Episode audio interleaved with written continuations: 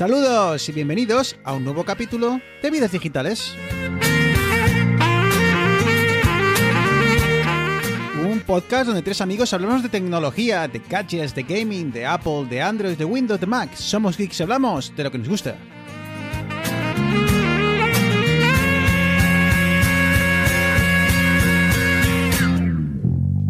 No te bajas.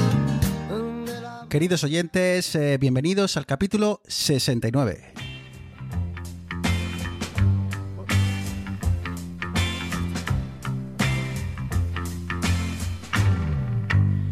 Je t'aime, je t'aime, oui je t'aime. Un capítulo 69 que, por supuesto, Arturo tenía que empezar con esta sintonía. Da igual el tema, pero es que llevo 68 capítulos esperando. Madre mía, me Así he quedado que- callado esperando a ver qué pasaba, sin hablar, sin decir nada cuando he dicho 69 y no lo he visto venir, la verdad, ¿eh?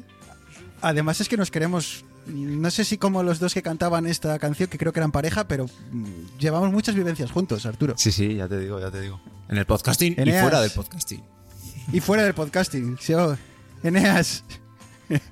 Yo voy a por la camiseta de tirantes ya. No, y aquí no, no, ya no, lo, que, no, lo que no. tenga que ser será. Eh, hoy no, hoy no, porque hoy, hoy tenemos eh, invitados en, en casa.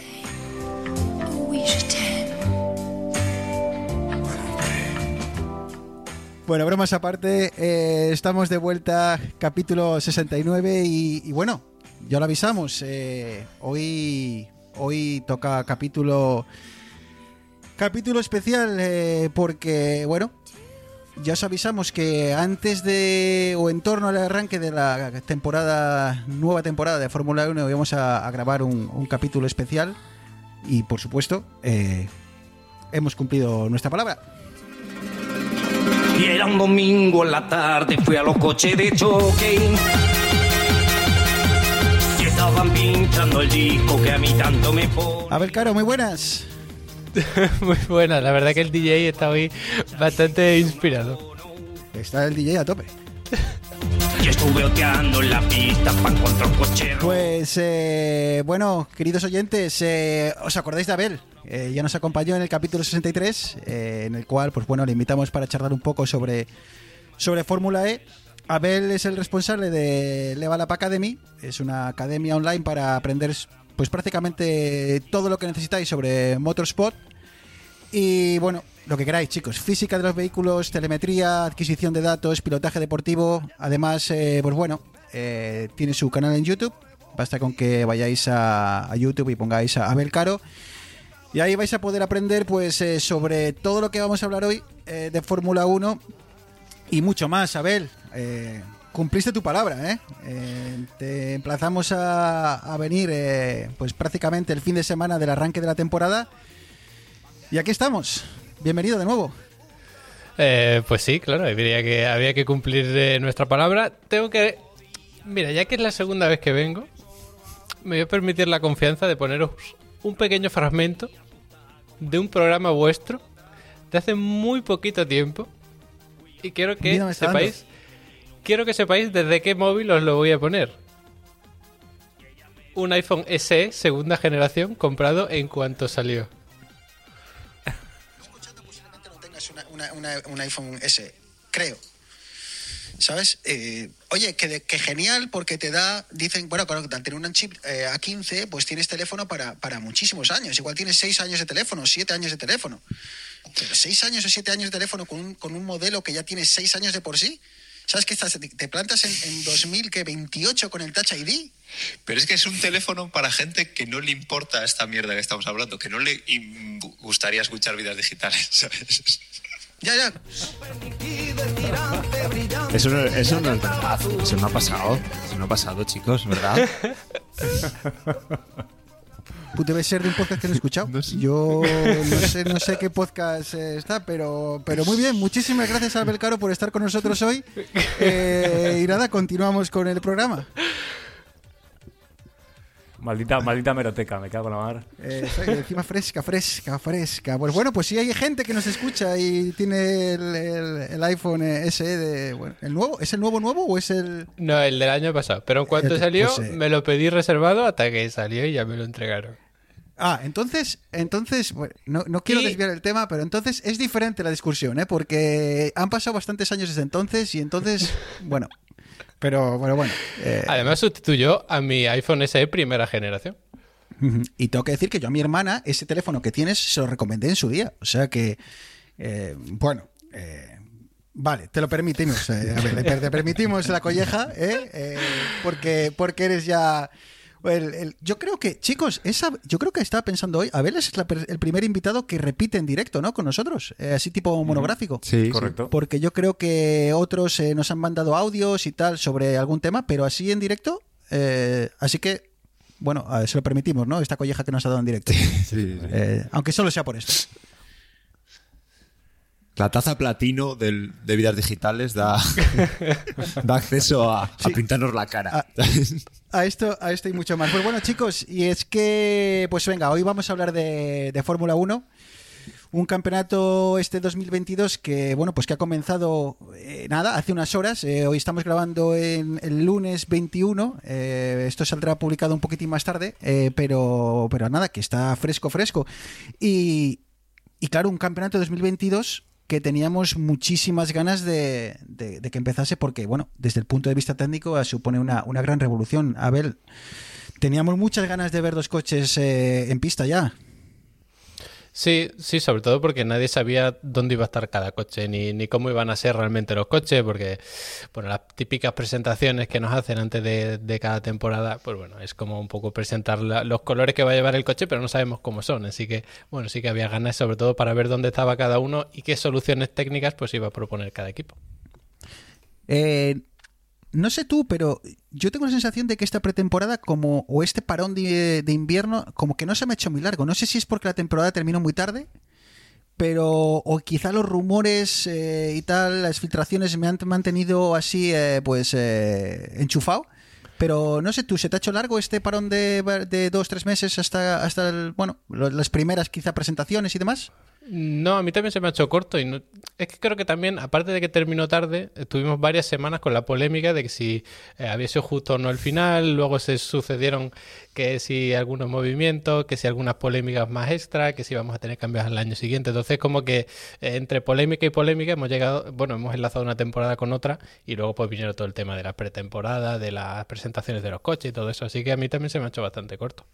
Yo creo que había muchas ganas de, ver cómo iban a ser los coches, con, todo el cambio que ha habido, eh, pues estábamos todos como, esperando y con muchas noticias y parece que no acabó casi la temporada y ya la temporada anterior y ya empezó la nueva, por eso que decís, primero se juntó que la anterior terminó tarde y con polémica y esta que, que venía realmente cargada. y haciendo noticias eh, de todo, ¿no? Eh, de, cualquier cosa, cualquier filtración, cualquier dibujo, cualquier cuenta de Twitter que publicaba algo, pues ya, ya era noticia y ya ocupaba varias páginas. Eh, pues eh, arrancamos nueva temporada y con, como decía Abel, con, grandes cambios eh, normativos, eh, técnicos y, demás. Abel, ¿por, ¿por qué? ¿no? ¿Por qué la FIA ha optado por estos cambios en este 2022, que creo que estaban programados para 2021, pero que la pandemia retrasó un año? Eh, ¿Por qué este cambio? ¿Por qué se ha puesto todo el mundo de acuerdo en, en, bueno, pues poner todo patas arriba? Sí, a ver, esto tiene que pasar cada cierto tiempo en la Fórmula 1, porque eh, la, la idea es que sigan evolucionando, sigan encontrando nuevas soluciones y que además eso sirva para corregir algunos problemas que ya teníamos, como por ejemplo que era muy complicado seguirse. Entonces, bueno, la, digamos que la generación anterior tuvo que meter algunas soluciones artificiales, como el tema del DRS, aunque todavía se haya mantenido.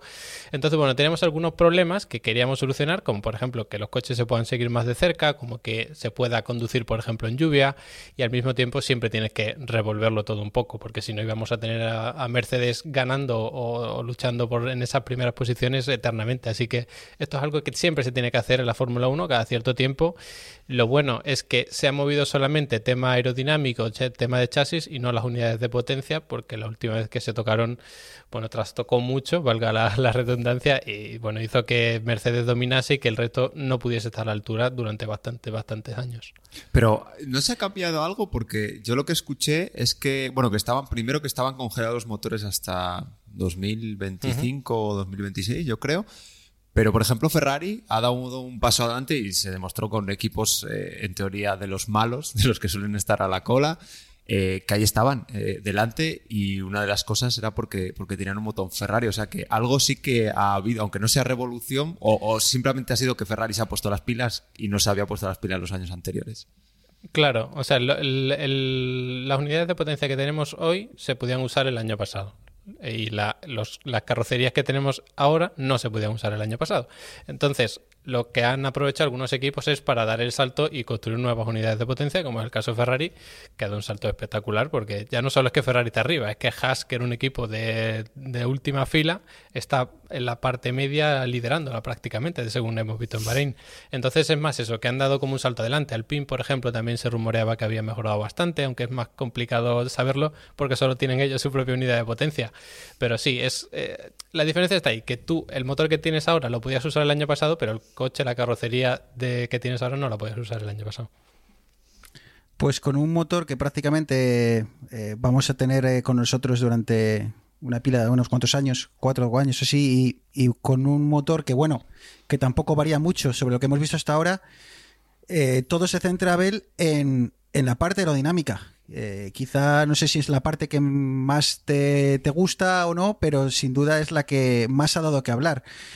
No sé muy bien por dónde empezar, porque cuando yo estaba pensando esto eh, antes de grabar el, podcast, el programa, estaba pensando en ir de adelante a atrás, pero de repente dije, igual antes de empezar por eh, la parte de adelante, igual hay que empezar por la parte de abajo, porque no sé si Abel, si el mayor cambio está en el suelo del coche, que muchas veces no se ve, pero quizá, no sé, ¿quieres empezar por ahí o quieres empezar por el delantero, por donde, por donde prefieras? No, está bien empezar por el suelo porque es la parte más protagonista este año. O sea, el- a ver, es que se ha dicho mucho lo de que ahora hay efecto suelo, que ha vuelto el efecto suelo de los años 70 y los 80 y demás, y realmente el efecto suelo siempre ha estado ahí. Lo que pasa que ahora se le ha dado mucha más importancia. Los alerones no son tan llamativos, no generan tantos vórtices, incluso se les quita un poco de protagonismo para dárselo al fondo plano, bueno, que ya no es plano, ahora es más correcto decir el, el suelo, pero por ejemplo el alerón delantero, ahora prácticamente todos los equipos lo han levantado un montón. Antes rozaban casi y ahora están muy levantados porque por debajo del, de ese alerón delantero tiene que llegar aire hasta el suelo. Y además se le han puesto unas eh, como unas entradas de aire justo a la parte delantera del suelo para que se meta muchísimo aire ahí. Y el año pasado no teníamos eso. Teníamos los, famosos bargeboard que lo que hacían era generar un montón de, de vórtice, de turbulencias controladas y demás. Y este año esa zona cambió muchísimo. Entonces lo que se va a hacer es darle más protagonismo a ese suelo porque no genera tantas turbulencias como por ejemplo el alerón trasero o el alerón delantero por culpa de los vórtices. Así que ese efecto suelo lo seguimos teniendo, solo que todavía más eh, aumentado. Oye, y esto no era algo, a mí me suena de haberlo oído hace, no sé, igual 3, 4 años. Eh, no sé si era Ferrari, que tenían como unos conductos en el cockpit que los tapaban con el pie para favorecer el flujo de aire por la parte de abajo del coche. ¿Puede ser? Sí, sí, pero eso ya se prohibió. Porque no. Sí, la, la idea es que el piloto no tenga que estar tocando cosas. O sea, que el piloto se dedique a, a conducir un poco la filosofía que se sigue en el, en el reglamento. O sea que al final esto del, del fondo plano, por hacerme yo, yo una idea, seguro que a, que a los oyentes también les, les viene bien, es eh, generar carga con el fondo precisamente para que para no generar, pues como decías, turbulencia y permitir a los coches, en principio, pegarse más, ¿no? O sea, es generar la misma, generar Claro. al final mucha carga, o sea, la carga que necesitas, oye, para, para que el coche, para que el coche siga corriendo y entre en las curvas, pero sin perjudicar eh, a la parte trasera, ¿no? Claro, a ver, el alerón, alerón trasero, que se puede entender un poco mejor, básicamente cuando el aire choca contra él, lo que hace es eh, desviarlo hacia arriba. Entonces, bueno, eh, acción-reacción, el aire, el, o sea, el alerón empuja el aire hacia arriba, entonces el aire empuja el alerón hacia abajo y ya está generando esa, esa fuerza. El problema está que cuando tú tiras el aire hacia arriba, estás creando unas turbulencias bestiales.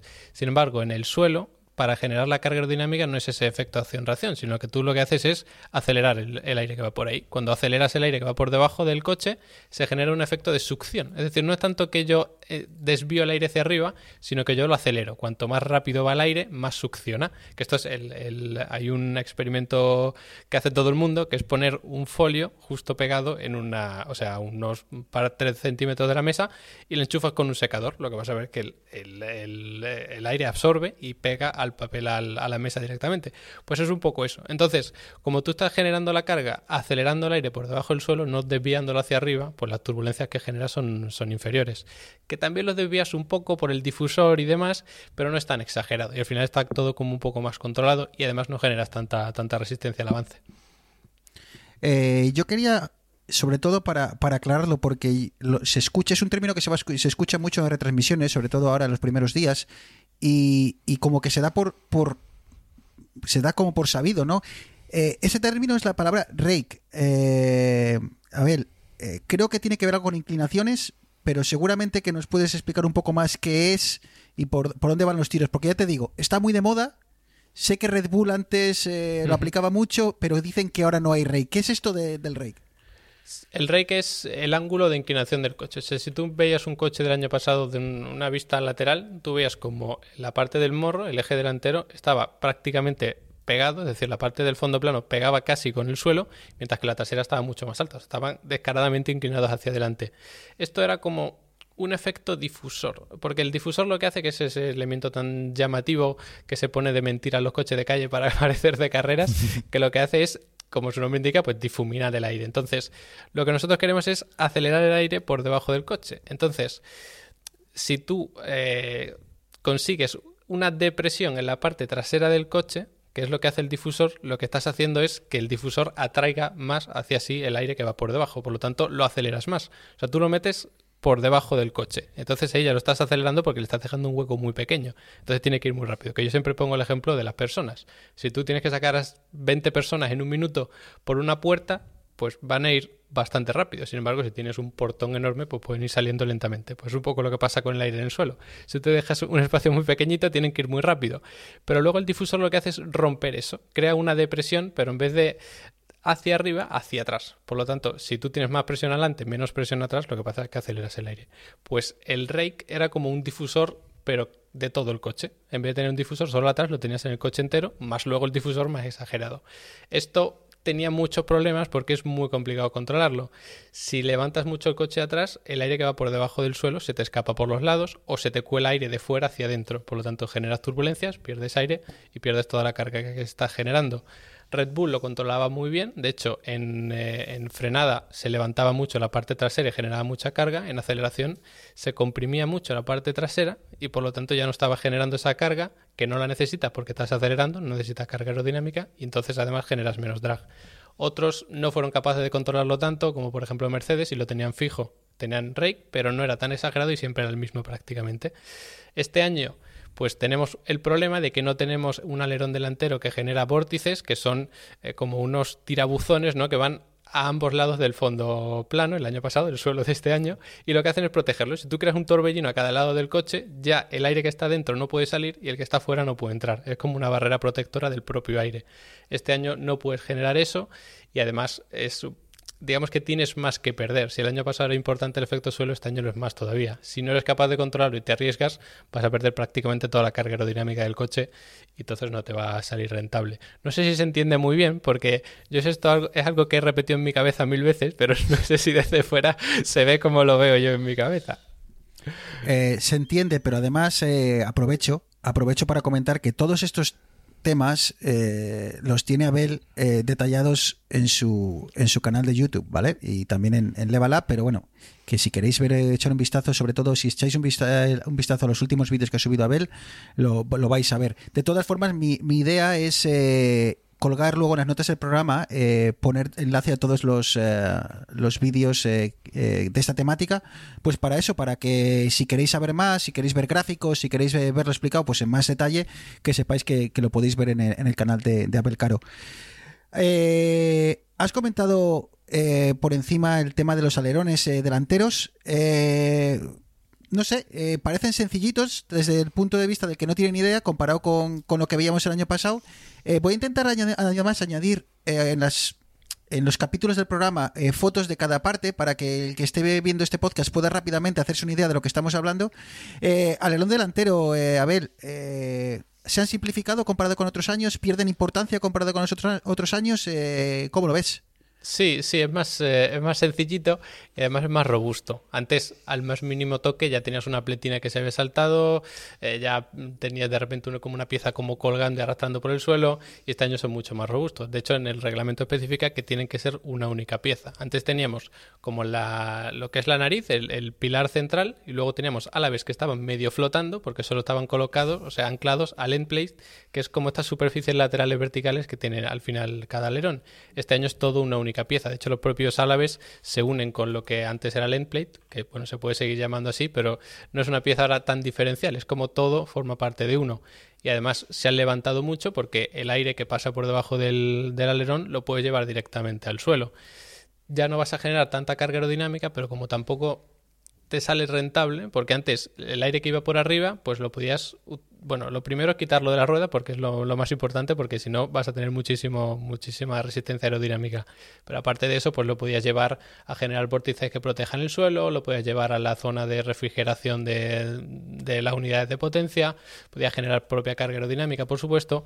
Ahora es todo mucho más complicado. Entonces lo levantas, de esa manera vas a poder seguir protegiendo las ruedas más o menos igual, incluso un poco mejor, y llevándola a los conductos de refrigeración, pero no vas a generar tanta carga. Lo que haces es dejas el aire fluir por abajo y que sea el suelo el que genere esa carga. Y además, con pequeños toquecitos, pues ya no vas a tener el alerón colgando y se supone que van a aguantar un poco más.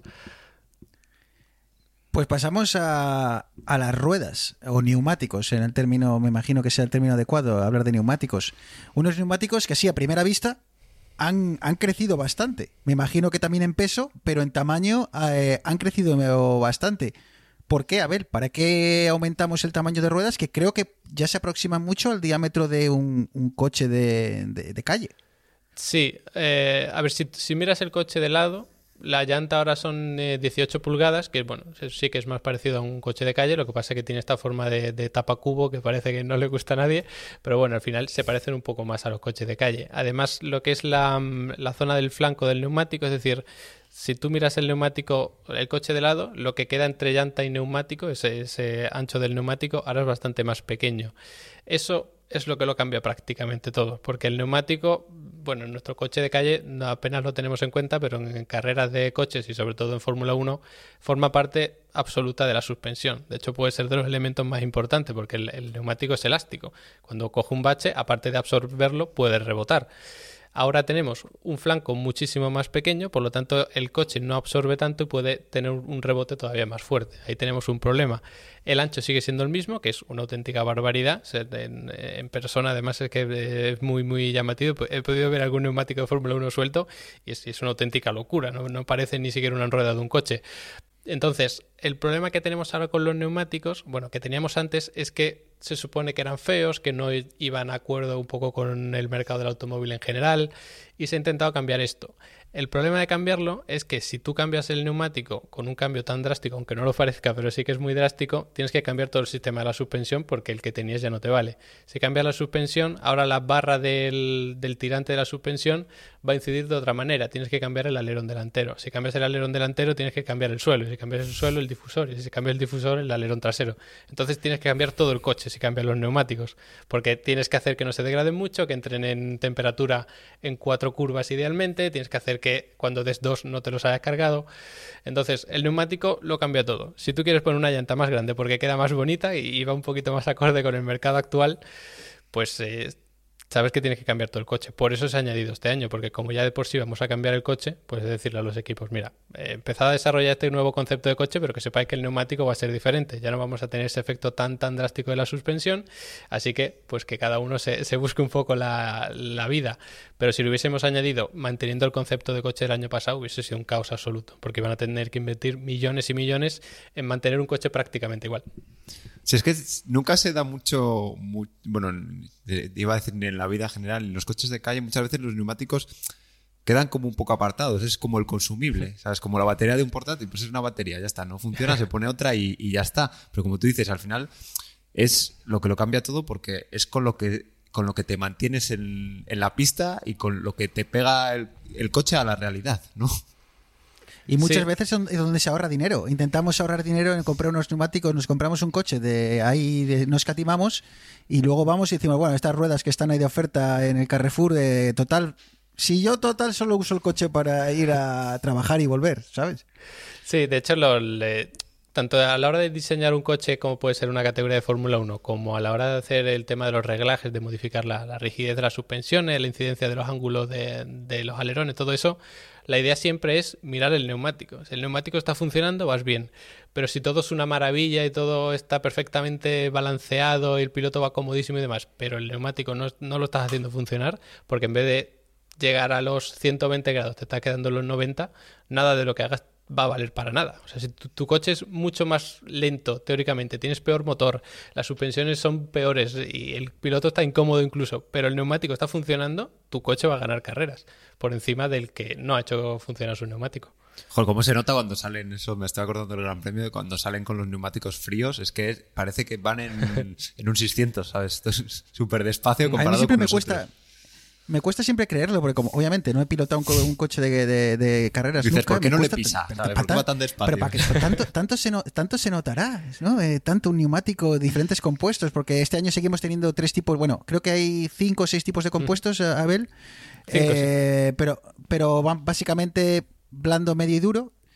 Y cuando les ves eh, con el duro que con el blando, tú dices, joder, ¿cómo puede haber tanta diferencia? ¿no? De, pero, pero entiendo que obviamente, eh, como dice Abel, cuando tienes un neumático, el neumático adecuado y en la temperatura adecuada, pues eh, ese es el día y la noche. Sobre el compuesto entiendo que sea muy parecido o igual que lo que conocíamos, pero sigue habiendo, en cuanto al el material del mismo, pero sigue habiendo, como decimos, eh, blando, eh, bueno, varios tipos de duro, varios tipos de, de blando, entiendo, y, va- y- y varios tipos de medio, ¿no? Sí, tenemos desde el C1 hasta el C5, o sea, C1, C2, C3, C4, C5. Cuanto mayor es el número, el neumático es más blando, lo que significa que tienes más agarre, pero te aguanta menos. Entonces, claro, los reglajes de tu coche muchas veces cuando cambian de neumático se ve como los mecánicos se acercan al alerón delantero y con una llavecita ajustan un poco el alerón. Eso es porque en función del neumático que pongas, te permite la FIA, por supuesto, poner un poquito más... eh, digamos, de incidencia en ese tren delantero, que suele ser el más importante en cuanto al, neumático frío.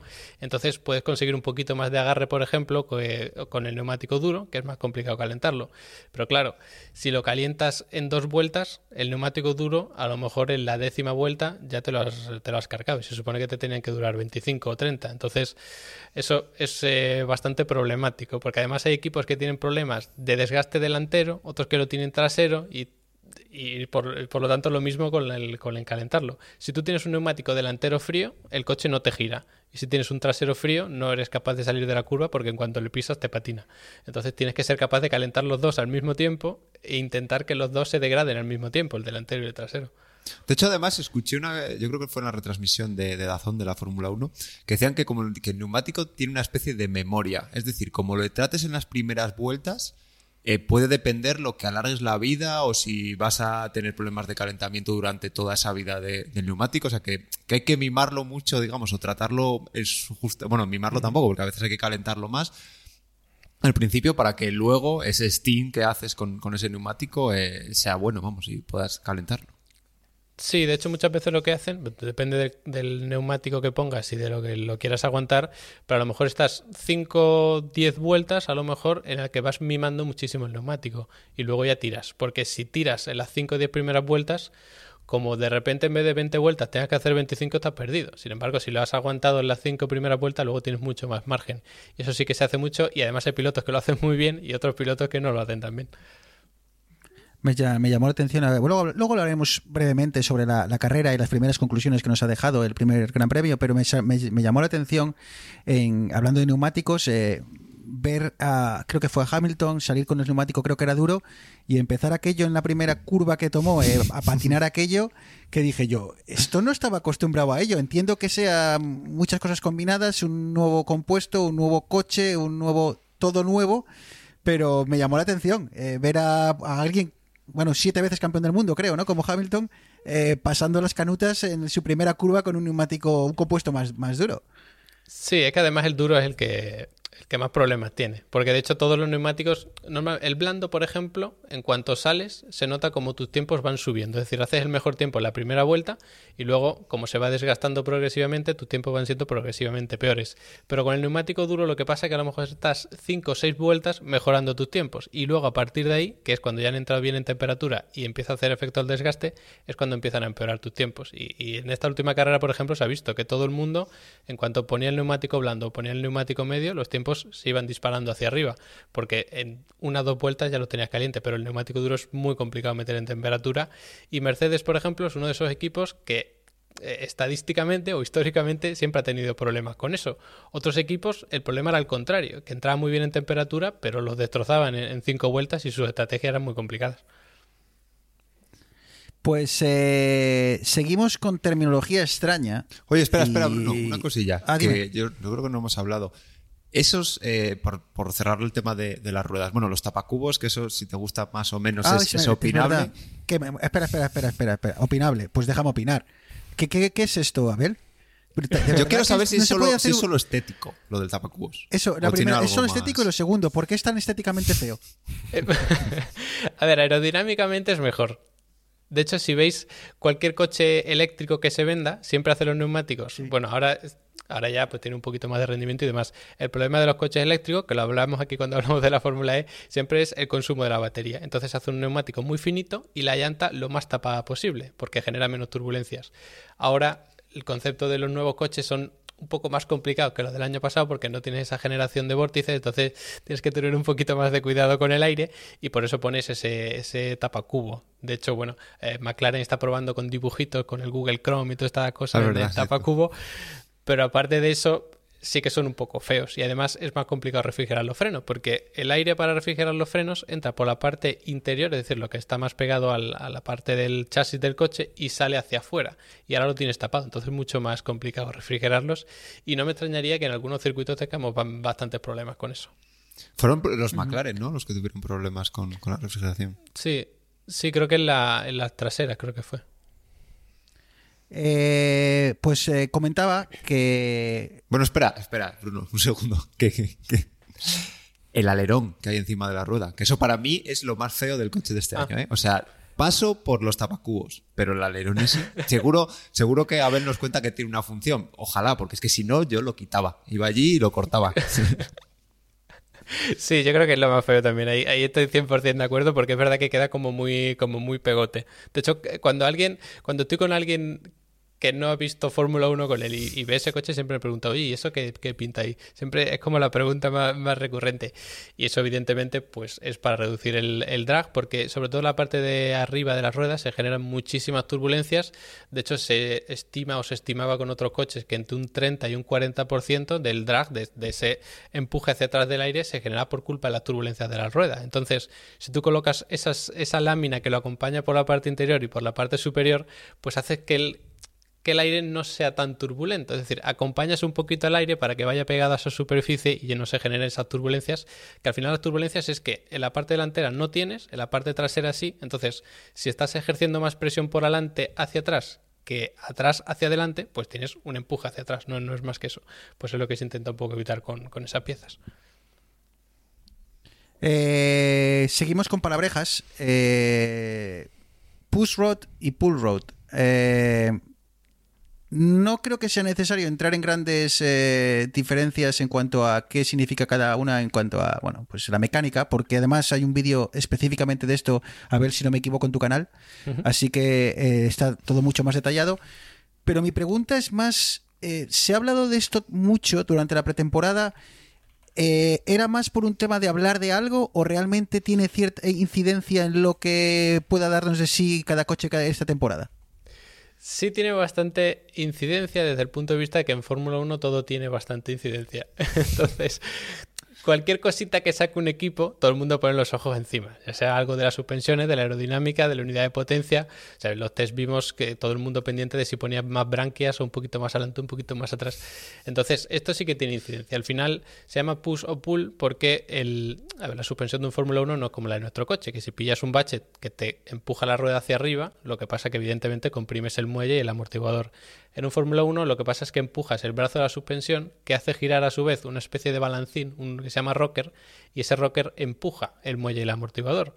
La diferencia entre el pull y el push es que cuando tú empujas el brazo de la suspensión, en el push comprimes el amortiguador y el muelle y en el pull estiras el amortiguador y el muelle. Que parece una tontería, pero hace- eso hace que puedas cambiar realmente todo el sistema de la suspensión. En vez de tener el brazo de la suspensión hacia arriba, lo tienes hacia abajo. Entonces el hueco para el aire que dejas es diferente porque al final la suspensión es un palo atravesado para el aire, que, eso no le gusta nada. Entonces tú puedes tener un palo atravesado de fuera hacia adentro arriba o de fuera hacia adentro abajo. Entonces, en función de por dónde quieras llevar el aire, pues le va a molestar más o le va a molestar menos. Y además tener el- este palo hacia abajo hace que todos los elementos de la suspensión que pesan bastante estén abajo. Que esto lo suele entender todo el mundo un poco mejor, que cuanto más peso tengas abajo, mejor que arriba. Que no es del todo así, porque tener más peso arriba hace que tengas más balanceo. Y el balanceo, que, bueno, cuando coges una curva rápido con tu coche, ¿no? Que te echa hacia afuera, pues eso es el balanceo, que la parte exterior se comprime y la interior se expande. Pues a lo mejor tú quieres ese balanceo en el tren delantero y en el trasero no, porque así es más fácil entrar en curva. Que teóricamente es peor porque tienes más peso arriba, el centro de gravedad está más alto, pero a lo mejor dinámicamente a ti estás en un coche de carreras y eso te interesa. Es decir, que el coche no se mueva de atrás, pero de adelante sí porque vas a entrar más rápido en una curva. Entonces, bueno, tiene, tiene su importancia, como todas las pequeñas cosas de la Fórmula 1, pero realmente es complicado saber hasta qué punto.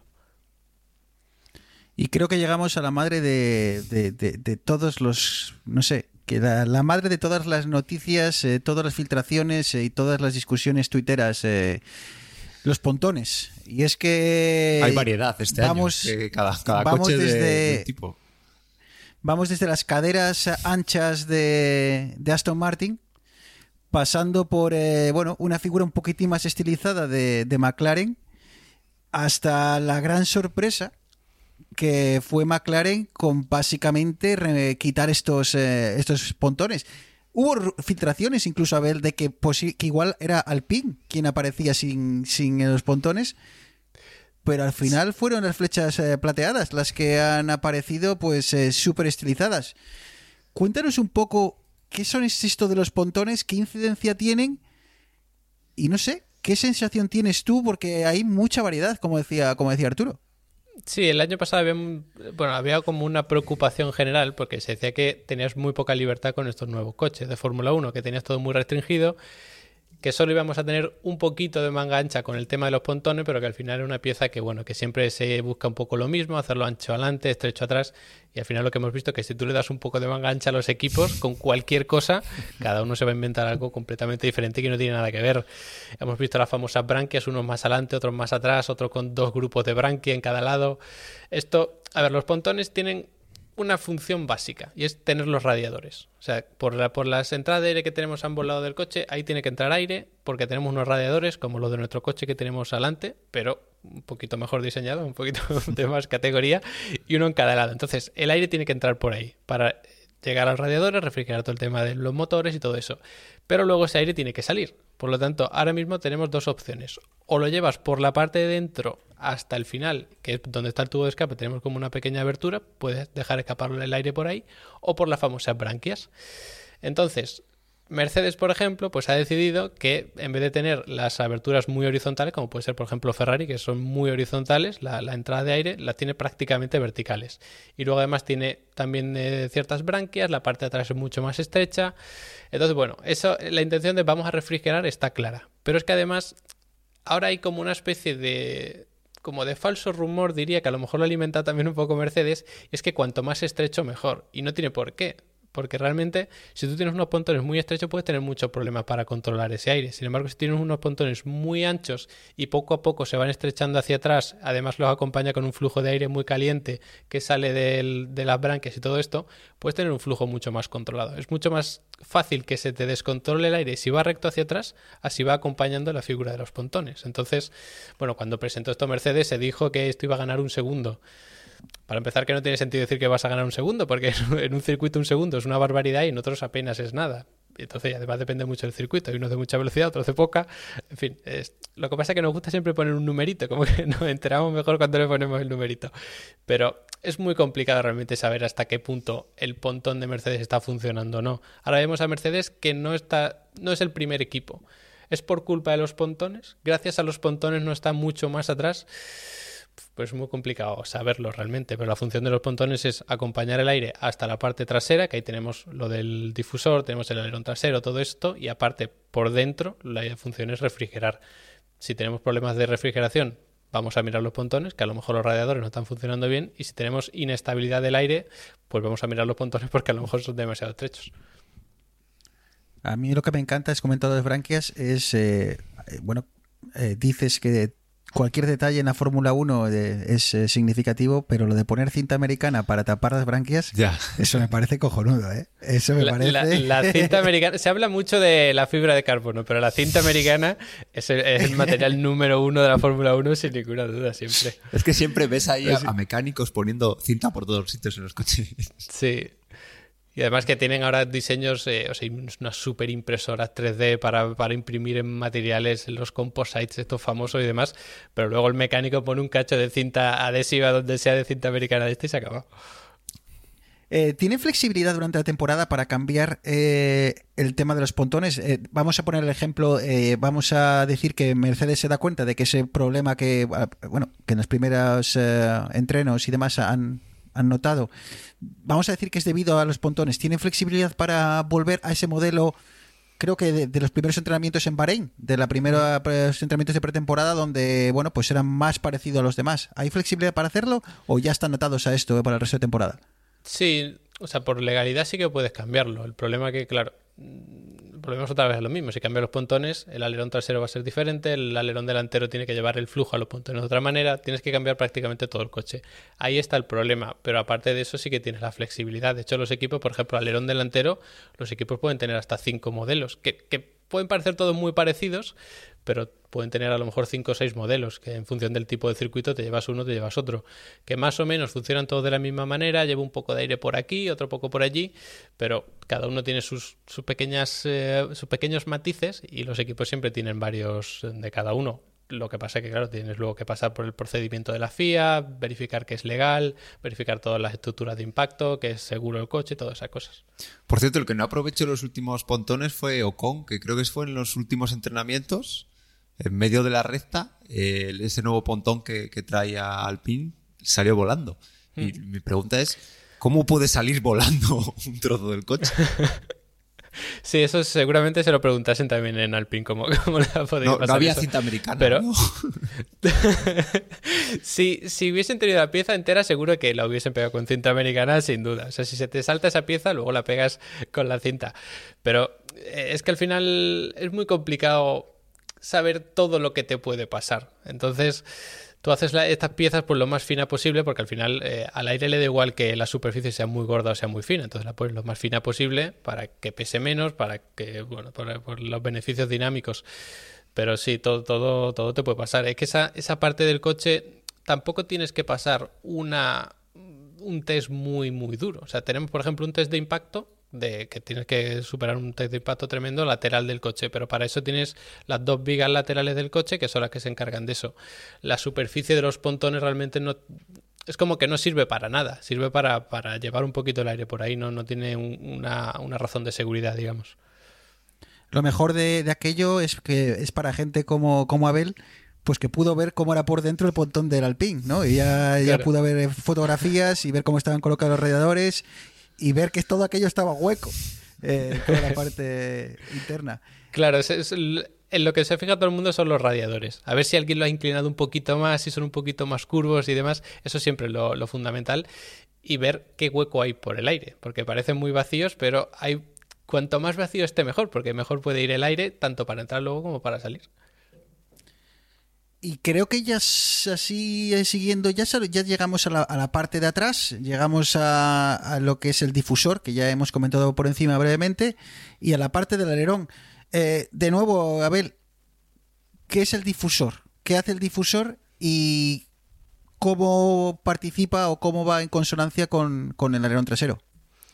El, a ver, parte del. O sea, como ya he dicho, ¿no? El difusor lo que hace es acelerar el, aire que va por el suelo. Esa, esa es su función. O sea, no tiene ningún sentido tener un difusor por tenerlo.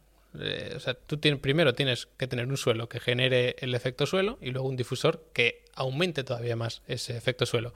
Lo que pasa es que lo hace digamos que difuminando el aire, ¿no? Como su nombre indica, por lo tanto, parte de ese aire va hacia arriba y ese aire que va hacia arriba se termina juntando con el aire que va hacia arriba por la parte inferior del alerón trasero. Entonces ahí es donde sí que entra un poco en juego. Luego, además, tenemos este año como un eh, alerón viga, creo que lo han llamado, porque el, el Bing Wing se llama en inglés, y es como un pequeño alerón debajo del alerón trasero, que está entre el difusor y, el alerón trasero. Entonces lo que hace, que además son como dos eh, doble álave, y lo que hace es acompañar todo ese flujo. O sea, tú no quieres tener un flujo por la parte de abajo y otro por la parte de arriba, tú quieres tener uno grande, porque cuanto más grande sea el flujo, pues exponencialmente mejor, más, más carga aerodinámica vas a tener. Entonces, el año pasado a lo mejor tenían más soluciones porque podían generar incluso vórtices por la parte de abajo de, los, eh, de las faldillas estas del alerón trasero, generabas vórtices, esos vórtices arrastraban el aire del difusor, generabas todavía más succión, además lo llevabas hacia el alerón, en fin, cu- cuando te dan vía libre con los vórtices, los, los ingenieros aerodinámicos se vuelven locos, eh, se-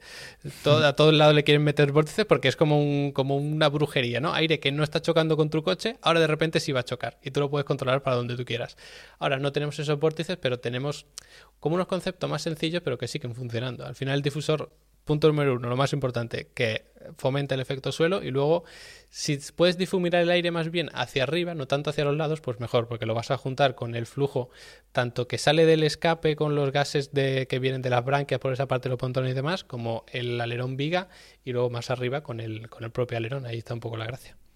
Y todo esto que estás contando de que este año, por la idea que me está quedando a mí, que, hay menos, menos turbulencias, menos eh, vórtices, como dices, ¿esto ha simplificado el diseño aerodinámico de un coche? ¿O por contra el tener el, el suelo hace que sea mucho más complicado eh, por las limitaciones que impuso la FIA en tema de, de aerodinámica? Mm, Sí, es un poquito más fácil porque las, las simulaciones en túnel de viento, por ejemplo, no puedes ver un vórtice, es muy complicado verlo. O sea, bueno, puedes meter el típico humo un poco de otro color y demás, pero es muy complicado ver realmente dónde está ese vórtice. Con la típica parafina también es muy complicado verlo, que es como la pintura esta que le echan a los coches, ¿no? Que va dibujando el, recorrido del aire. También es muy complicado porque solo ves el aire que va en contacto con la superficie del coche. El que está haciendo un tirabuzón por ahí suelto que no choca con nadie no lo estás viendo. En lo- las simulaciones CFD está por ordenador también es muy complicado porque al final en un CFD tú lo que haces es que tienes una superficie que es sólida y lo que haces es ver cómo va interactuando el aire contra eso. Para generar un vórtice ya no solo es simular una superficie, es que tienes que simular un espacio tridimensional y es todavía más complicado. Reducir los vórtices hace que sea todavía más fácil un poco el, el diseño, sí. Entonces, al final, que diseñan algo basándose en experiencias pasadas y cruzan los 23 dedos para que eso más o menos funcione como se esperan. Sí, 23. Sí, la idea es un poco eso. O sea, que te- tienes, tienes una idea y dices, yo creo que esto funcionaría. Y haces tu simulación y dices, vale, pues no funciona por esto. Y eso lo corriges y ves si ha funcionado realmente. Y a lo mejor pues luego vas, eh, digamos que mm, volviendo otra vez a empezar. Vale, y si cambio el alerón, ahora podré tener un flujo por otra parte. Y así vas como un poco eh, evolucionando tu diseño, retroalimentándolo y demás. Pero suele surgir por una idea. O sea, por ejemplo, del Rake, que fue invento de, de Red Bull, de Adrian Newey, fue yo creo que esto funciona. Y lo probaron y realmente al principio seguro que fue un desastre, pero pensaron, vale, ha sido un desastre por esto. Voy a proteger el suelo de esta manera, voy a meter más aire por esta otra parte. Entonces vas como poco a poco evolucionando una idea. Has mencionado a Adrian Newey. Yo creo que ese tipo ya, de por sí, ya daría para un podcast entero, para un episodio entero. Ese tipo, ¿eh? Es increíble el, el éxito que ha tenido ese, ese hombre que lleva. Yo creo que siempre ha estado ligado a Red Bull, ¿no? Eh, o, o la mayoría de su carrera. Sí, yo creo que sí. Pero, vamos, que he leído alguna cosa de él. El tío es, es un tío muy, muy peculiar y encima, no sé, muy ingenioso. Sí, sí, tiene un, un libro que me lo leí hace tiempo y la verdad que es muy interesante porque te pone dibujos y demás. O sea, el tío lleva mucho tiempo en Fórmula 1, pero como que su auge, super auge ha sido con, con Red Bull. Ha llegado un punto que, bueno, es de las personas mejor pagadas de, de la Fórmula 1. Lo que pasa es que ahora tenemos un problema, y es que, por ejemplo, en pretemporada se presentaron unos pontones diferentes en Red Bull, y ya todo el mundo, bueno, la nueva solución de Adrian Newey, esto le va a dar 3 segundos por vuelta, otra vez ha hecho una maravilla. Y si te presenta ese coche, un Alfa Romeo, nadie dice nada del ingeniero que, que ni siquiera no sabemos el nombre de, que ha hecho ese invento. Entonces, sí, el tío es un, es un maestro, pero muchas veces se tiende incluso a sobrevalorarlo en el sentido de que no que le estés dando más importancia de la que tiene, sino que te estás creyendo que porque lo haya hecho él ya es una auténtica obra de arte. Puede que sí, que ha hecho muchas, pero también puede que no. Una cosilla, un poco por resumir esta parte, eh, Bruno, perdón que te, que te corte. Eh, una de las cosas que más se buscaba, como hemos dicho al principio, es que los coches puedan ir pegados. Y más o menos, por lo que nos has ido contando, lo que hace, o sea, lo que genera, lo que generaba mucha turbulencia, que es eh, mucha carga en el alerón trasero y que el aire subiese hacia arriba. Es decir, que si el aire del coche que tienes delante va hacia arriba, a ti te genera tu- más turbulencia que si su aire va hacia ti en horizontal. Sí, eso y que es menos denso. O sea, tenemos el flujo laminar, que es que el aire va perfectamente lineal. O sea, si pudiésemos dibujar la, trayectoria de cada partícula, pues irían todas iguales, todas perfectas. Y el turbulento, que es que cada una va a su manera. Van, se van enrollando sobre sí misma y demás. Si tú mides la densidad de un flujo laminar y uno turbulento, el laminar es mucho mayor. Y tanto la carga aerodinámica como el drag, que es algo que no quieres, pero que también está ahí, es directamente proporcional con la densidad del aire. Si tú duplicas la densidad del aire, duplicas tu carga aerodinámica. Si te estás comiendo el aire de delante, pues ese aire que está turbulento es mucho menos denso y por lo tanto vas a poder generar menos carga. También generas menos drag, es decir, te, te- comes menos aire, ¿no? que es el rebufo de toda la vida para adelantar y es por eso, porque como el de delante se está comiendo el aire laminar y a ti te llega turbulento, pues tú tienes menos drag. Pero claro, si lo vas a perseguir en una curva, tú quieres generar carga aerodinámica, que es lo que hacen que los coches de Fórmula 1 vayan tan rápido. Entonces, por eso teníamos ese problema. Ahora, pues el flujo que te llega estando pegado del de delante sigue siendo menos denso, lógicamente, pero no tanto. En las pruebas de simulador y demás que, ves con tú con, pilotos, eh, ¿de cuántos segundos hablamos en, en un monoplaza en cuanto a la influencia de ese rebufo, o llámalo rebufo, llámalo eh, pues eh, bien- aire sucio, ¿no? An- Antiguamente, sobre todo, porque ahora me imagino que todavía sea un poco pronto para, para, esta- para saber exactamente la influencia. Pero ¿de cuántos segundos estamos hablando? ¿Estamos hablando de estar pegado a, a menos de un segundo, a más de dos segundos? No sé, ¿cuál es la sensación de...? de- porque a veces me llama mucho la atención cuando veo en, una, en un gran premio que dicen los especialistas, pues mira, eh, seguramente que ya le está molestando, ya eh, en cuanto a su tiempo por vuelta se está viendo afectado, y yo veo el coche a una distancia brutal. Entonces entiendo que esto del rebufo y de esto del viento sucio o del aire sucio tiene mucha más influencia de lo que el resto de seres humanos nos creemos. Sí, a ver, es que también depende mucho del, del circuito y de la zona. No es lo mismo a- porque siempre se mide un poco en, en segundos, ¿no? Entonces no es lo mismo que ser una zona muy revirada, que vas muy lento, que vas más cerca del coche delante, aunque sea la misma distancia en, en segundos, que a lo mejor en una curva rápida, por ejemplo Silverstone, que es un circuito que tiene curva rápida a un lado y a otro. Ahí, pues a lo mejor estás a dos segundos y medio del de delante y notas que donde hacías una curva a fondo ahora tienes que levantar porque no te llega tanto aire. Eso depende un poco. Al final es como, o sea, cuando pasa un coche por donde sea, ese aire tarda un poquito en volver a su estado original. Pues ese, e- ese poquito, ¿cuánto es? Pues de- depende un poco a la velocidad a la que haya pasado. Incluso afecta si el coche va recto, está en curva, porque cuando va en curva el, el aire afecta de otra manera. Es como que no te incide directamente recto hacia ti, sino como un poquito en diagonal. Entonces eso también afectaría.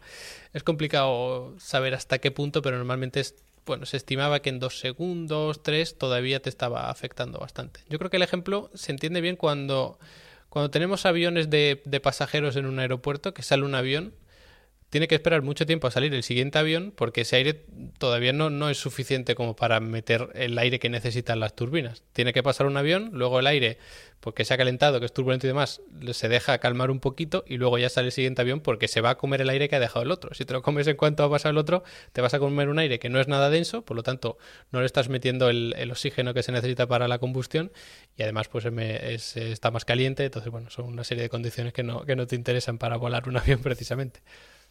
Pues eh, gracias por este aporte, porque así cuando estoy esperando a que mi avión despegue y me estoy cagando en todo, digo, pero que salga ya, que ahora voy a decir, tómate tu tiempo, deja que el aire, el aire Espera que llegue el aire bueno. Se te va a hacer corto. Claro, no, no, déjate, déjate, encima hoy que hemos tenido malas noticias eh, en cuanto a temas de, de aviación, así que que descanse el aire, que no hay prisa total, 30 segundos más o menos no nos van a llevar a ningún lado. Eh, pues eh, vamos a, hablar ya un poco de esas consecuencias, ¿no? De, todos estos cambios. eh, hemos hablado de que el objetivo eh, es eh, poder pegarse más y evitar este aire sucio que generaban los antiguos monoplazas. Otro tema, o otra palabrejo que ha surgido esta pretemporada ha sido el tema del porposing o efecto marsopa, cabeceo. ¿Qué demonios es esto? A ver, ¿qué está pasando que vemos a los a los Fórmula 1 que parecen conches de, gángster americano? Bueno, es, viene un poco por lo que comentaba del, del efecto suelo. O sea, cuando vas a mucha velocidad, lógicamente el, el- el aire lo que está haciendo es empujar el coche hacia abajo. O sea, los alerones, digamos que el efecto de los alerones nos lo podemos imaginar como que el aire desde arriba empuja el coche hacia abajo. Y el efecto suelo es el aire que está debajo del coche lo arrastra hacia abajo, lo succiona. El problema del, del, del marsopeo por poising, bouncing o como lo queramos llamar es que si llegan, cuanto más rápido vas, más estás comprimiendo el suelo porque estás apretando el coche hacia abajo. Por lo tanto, las, eh, las suspensiones se van comprimiendo. Si se comprimen las suspensiones, queda menos espacio entre el suelo y el asfalto. Por lo tanto, el aire lo tiene, se tiene que acelerar. Otra vez el ejemplo de las personas, ¿no? Como que cada vez vas haciendo la puerta más pequeña. La gente se va dando más prisa para salir de la habitación y eso se va retroalimentando. Cuanto más rápido salen, más carga. Por lo tanto, más empuje hacia abajo. Y la suspensión cada vez más comprimida, cada vez más comprimida, hasta que llega un punto que se bloquea. Y ya no cabe nadie por ahí. Por lo tanto, cuando nadie cabe por ahí, pues, pues se chocan. Y como las suspensiones están muy comprimidas, lo que pasa cuando ya no hay. Es decir, cuando las suspensiones están comprimidas, están empujando el chasis hacia arriba, el coche hacia arriba. Hay un equilibrio cuando el aire lo empuja hacia abajo de la misma manera. Pero si de repente el aire deja de empujar, por lo que pasa es que el coche salta. Cuando salta, volvemos a tener flujo por debajo del coche y las suspensiones ya no están apretando. Y otra vez pasa cada vez más rápido el aire, cada vez se comprime más, las suspensiones aprietan hacia arriba, el aire hacia abajo, hasta que el aire deja de apretar porque se bloquea el flujo y otra vez hacia arriba. Esto es un problema mm, bastante serio porque, lógicamente, cuando está las suspensiones empujando hacia arriba y el aire no hacia abajo, tienes una pérdida de agarre, aparte de que el cuello de los pilotos, la espalda y demás, pues sufren mucho. Entonces vas a tener pérdidas puntuales de agarre y el piloto va a sufrir mucho. Y aparte de que las, las piezas, o sea, no es lo mismo someter una pieza a un esfuerzo de que tú la estás comprimiendo constantemente, o la comprimes y la dejas ahí, a que la comprimes, la suelta, la comprimes, la suelta. Eso es, eh, es, eh, como, como el típico ejemplo este de la, de la frecuencia de resonancia, ¿no? Que hacía eh, tambalearse los puentes como si fuese una cuerda. Pues eh, es un poco lo que pasa con, con las suspensiones. Si tú las sometes a un esfuerzo con cierta frecuencia, es muy fácil que se te lleguen a romper. Y digo las suspensiones, pero puede ser la suspensión, eh, parte del fondo plano, bueno, del suelo, mejor dicho, de la dirección, de todo esto. Entonces, es eso, que, que se va retroalimentando el efecto suelo, que antes no lo teníamos tanto, hasta que se bloquea. Y cuando se bloquea, pues lo perdemos todo y las suspensiones empujan hacia arriba. Es que ponte tú a frenar un coche a 320 al final de una curva mientras vas botando, ¿eh? Claro, de hecho se ha visto se ha visto que, la, que hay algunos pilotos que incluso levantan un poquito el pie del acelerador. Eh, no se sabe muy bien si queriendo o sin querer, porque claro, si, si vas botando es muy fácil que el pie se te vaya un poquito, porque además los, los pedales de la Fórmula 1 están eh, bastante, bastante duros. ¿Crees que van a ser los equipos eh, capaces de, de mitigar esto? O no sé, ¿qué sensación hay en el, en el mundillo? Mm, La sensación es que unos sí y otros no. Porque, por ejemplo, Ferrari tuvo unos problemas terribles de esto en Barcelona y luego en Bahrein han sabido solucionarlos bastante bien. El problema es que depende mucho también de la carga aerodinámica en general. O sea, la que generes, por ejemplo, con el, con el alerón trasero, cuanto más empuja hacia abajo el alerón trasero, aunque no tenga nada que ver con el suelo, más se van a comprimir las suspensiones y más fácil es que se llegue a producir ese bloqueo del aire. Entonces, si abres el DRS, por ejemplo, pues ya no generas tanta carga, ya no, ya no se produce. Si tienes un coche que de por sí genera menos carga, no se produce. Si tienes un coche que tiene unas suspensiones a lo mejor más duras o, o más altas, quizá tampoco. Si es capaz de evitar que se produzca ese bloqueo al final, pues también lo puedes evitar. Parece que Ferrari, por ejemplo, ha encontrado la solución y que Mercedes incluso ha decidido convivir con él. Porque, claro, hay circuitos que vas con mucha carga aerodinámica en rectas eternas y con muchos baches, y hay otros circuitos que ni siquiera llegas a alcanzar velocidades muy altas, como puede ser Mónaco, por ejemplo, que tiene muchos baches, pero la velocidad no es muy alta. Entonces, parece que hay equipos que han decidido convivir con él, que en unos circuitos lo van a tener, en otros no, y por ejemplo, Ferrari, pues parece que ha sabido solucionarlo. Seguimos con otros de los eh, grandes eh, cambios y es el tema del peso. Eh, dicen que esto ya se empieza a acercar a los 800 kilos. ¿Qué influencia tiene esto, Abel? ¿Es algo a, a tener muy en cuenta desde el punto de vista del pilotaje o mm, no sé? ¿Tendrá menos influencia de la que parece? ¿Cómo lo ves? Sí, el tema del peso creo que también a veces se sobrevalora mucho. O sea, porque ahora parece que todos los problemas que tiene la Fórmula 1 es del peso, que es un problema, lógicamente, un coche de carreras, cuanto más ligero es mejor, porque es más fácil frenarlo, es más fácil acelerarlo, es más fácil meterlo en curva, porque eh, el peso afecta a la inercia, ¿no? Que, es esa, fuerza ficticia que, que definen siempre los físicos así, que se opone a lo que, a lo que tú quieras cambiar. Que tú quieras acelerar, pues la, pues la inercia te empuja hacia atrás y siempre es proporcional al peso. Si tú quieres frenar, pues te empuja hacia adelante, si quieres girar a la derecha, te empuja hacia la izquierda. Y funciona así, cuanto más pesas, pues más vas a tener esa inercia. Puede ser un problema porque al final es más complicado frenar los coches. Hemos visto como, por ejemplo, en curva lenta es muy complicado meterlos en curva, pero con tema de, de cambiar un poco el diseño de los coches, cambiar los reglajes, meter más carga en el tren delantero, menos en el trasero, todas estas cosas, eres capaz de controlar el balance de, un Fórmula 1.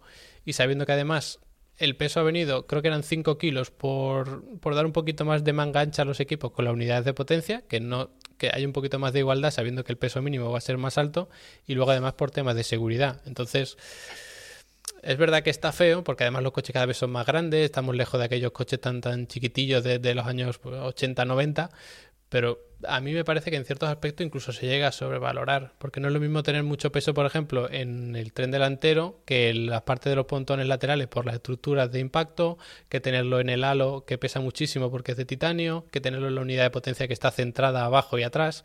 Yo creo que el peso sí que influye, lógicamente, pero que a veces se tiende un poquito incluso a sobrevalorar. Y hemos hecho, yo creo, un repaso bastante detallado de, de los grandes cambios. Ahora queremos ir tu opinión, Abel. ¿Qué te parece así a priori con lo que has visto? Estos cambios normativos, ¿crees que vamos a tener una temporada o bueno, unas temporadas venideras eh, eh, emocionantes? ¿Crees que estos cambios han venido para mejorar lo que veíamos? Dicho lo cual, muy difícil de mejorar, eh, sobre todo el final de la temporada pasada, pero a grandes rasgos, eh, ¿qué opinión te da estos, eh, estos primeros entrenamientos, estos primeros, eh, este primer Gran Premio?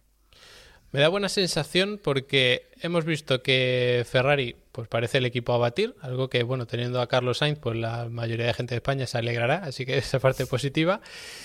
Mm, Me ha parecido que Red Bull estaba muy cerca, Mercedes un escalón quizá por detrás, pero que seguramente terminen estando ahí, que evolucionen el coche y terminen estando. Entonces, que tengamos una lucha 3 el primer, el primer año de una nueva normativa es algo positivo. Significa que nadie ha dado con una super clave que lo cambia todo. Nadie tiene un, un doble difusor como el de Brown que de repente dominó. Entonces, yo creo que eso es buena noticia y además hemos visto coches que iban pegados, pegados, pegados a los de adelante en zona de curva, sobre todo en curva lenta. En curva rápida es un poco más difícil, pero aún así iban más cerca. Y era uno de los objetivos que se buscaban. O sea, los objetivos eran coches más robustos. De momento, pues tampoco hemos tenido un gran premio muy, muy loco como para ver si son de verdad muy robustos y que se puedan perseguir más de cerca. Y eso sí que lo hemos podido ver, porque hay algunas curvas que sale un coche pegado detrás de otro y eso era algo que el año pasado era muy complicado. O te tirabas y adelantabas antes o luego salías muy distanciado. Así que a priori me gusta porque parece que funciona y porque nadie parece que se vaya a desmarcar. ¿El tema del DRS va a tener la, influencia que tenía en las temporadas anteriores? Eh, ¿Cómo lo ves? Mm, No porque no tenemos tanto efecto del alerón trasero. Entonces, eh, el DRS la idea es que anulas el alerón trasero. Entonces, si antes generabas mucha carga, también mucho drag, si eso te lo quitas, tienes mucha más ventaja.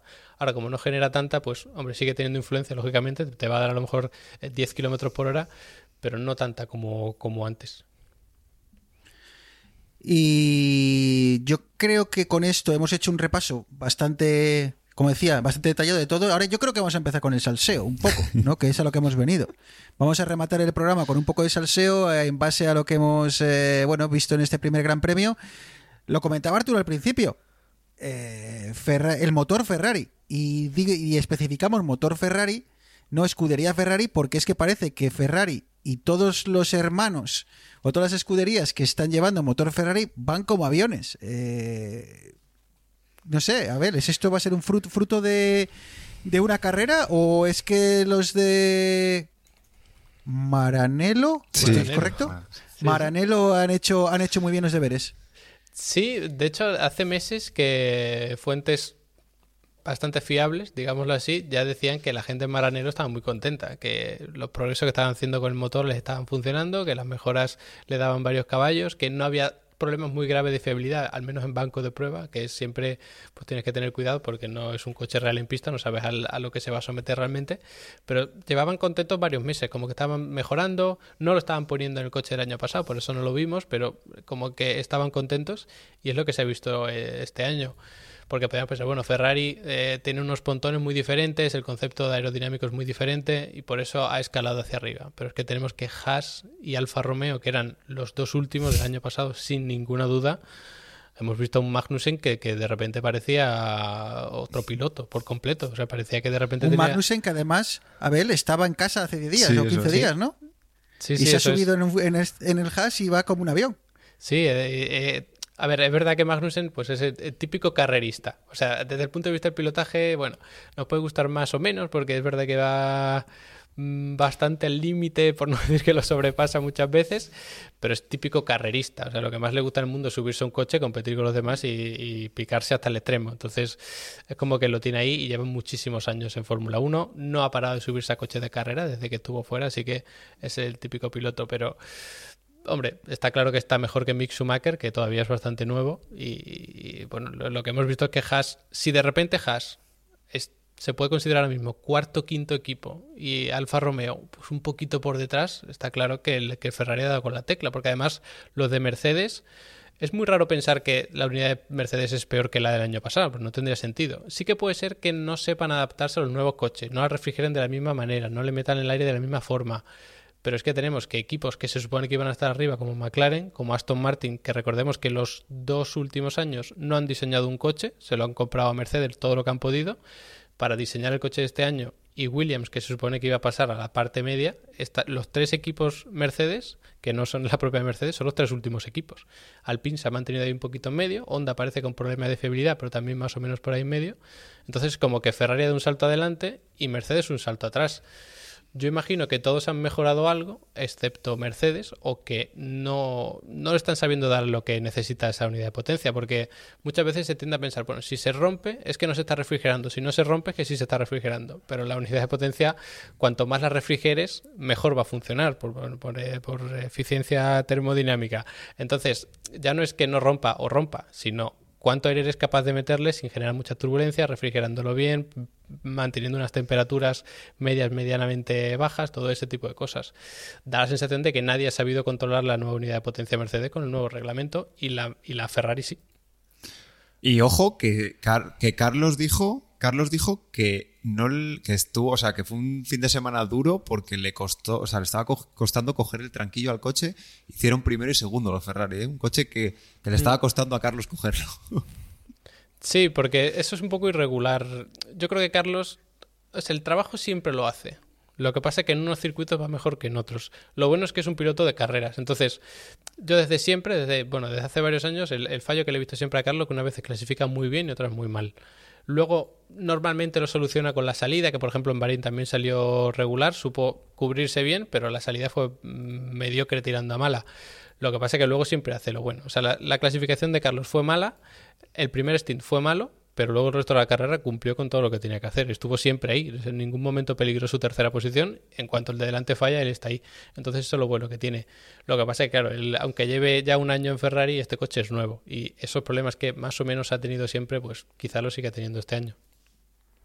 Y con una congelación de motores que decíamos hasta 2026, eh, si tengo que apostar eh, o si tengo que elegir, eh, elegiría estar donde está ahora Ferrari, que es con aparentemente un motor súper potente, porque si, los si se van a congelar los motores y no se van a poder modificar, pues se le plantea un horizonte muy, muy interesante.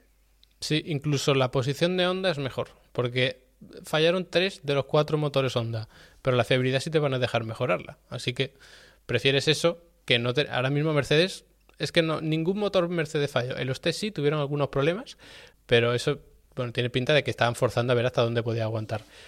Pero ahora mismo no te sirve para nada la unidad de potencia de Mercedes, porque si tres de los cuatro equipos que se supone que podían pelear por estar en la zona media, media alta, están abajo del todo, es que no, por mucho que mejores tu coche, te va a ser prácticamente imposible pelear con los de arriba. Cojo la clasificación y veo Alpine 8 puntos, Red Bull 0. Eh, Alpine campeón del mundo. Puede ser, quién sabe. no, pero la, la situación de Alpine yo creo que sea. Bueno, es que es muy complicado, porque cuando no se razona y tiramos de pasiones y, y- y viejos recuerdos, tampoco puedes culpar a la gente por ilusionarse. Y, y cuando Alonso, en vez de mm, contener la llama, lo que echa es gasolina, eh, nunca mejor dicho, pues claro, la gente se vuelve loca. Pero era, era una ¿Me locura. estás, diciendo pensar. que, ¿Me estás diciendo que el plan es más El un plan flan? no funciona. El- este año sí, sí, pensamos en un plan a largo plazo, todavía no se sabe. Yo, yo no creo que la situación de Alpine sea mala ahora mismo. O sea, yo creo que Alpine está ahora mismo en una situación estupenda que yo hubiera firmado el año pasado. Porque ahora mismo estás por delante de equipos como McLaren, como Williams, como Aston Martin, que tiene un motor Mercedes que parece imposible de salvar, y estás compitiendo con mm, Alfa Tauri, que sabes que nunca va a pelear por un mundial porque es segundo equipo de, de Red Bull, con Alfa Romeo, que tiene un presupuesto limitadísimo, y con Haas, que tiene un presupuesto limitadísimo y que se termina desinflando. O sea que los que pueden desarrollar el coche están abajo y los que se van a estancar están arriba. Y ahí es donde estás tú. Así que para, para el PIN terminar cuarto es un éxito absoluto. Y que el año, el año que viene estén un poquito más cerca de los tres eh, primeros, que puedan ganar alguna carrera, competir mejor en algunos circuitos, y luego al siguiente, pues ya a lo mejor disputar el campeonato. Pero la situación del PIN es buena. O sea, yo creo que el plan funciona, teniendo en cuenta que el plan es a 3-4 años. Ostras, pues yo cuando veía a Alonso en la, en la vuelta de clasificación y eso, pegándose de esa manera con el coche, y yo creo que al final, pues bueno, yo lo que, lo que entendí es que eres un coche que subira bastante, con lo cual lo han hecho nervioso para poder meterlo en las curvas, pero claro, precisamente hacerlo nervioso, dos cosas. En carrera, el piloto eh, se mata con el coche, o sea, es chungo aguantar. Yo veía a Alonso en la clasificación y decía, como tenga que hacer eso las cincuenta y pico vueltas del Gran Premio, este, este paisano se muere.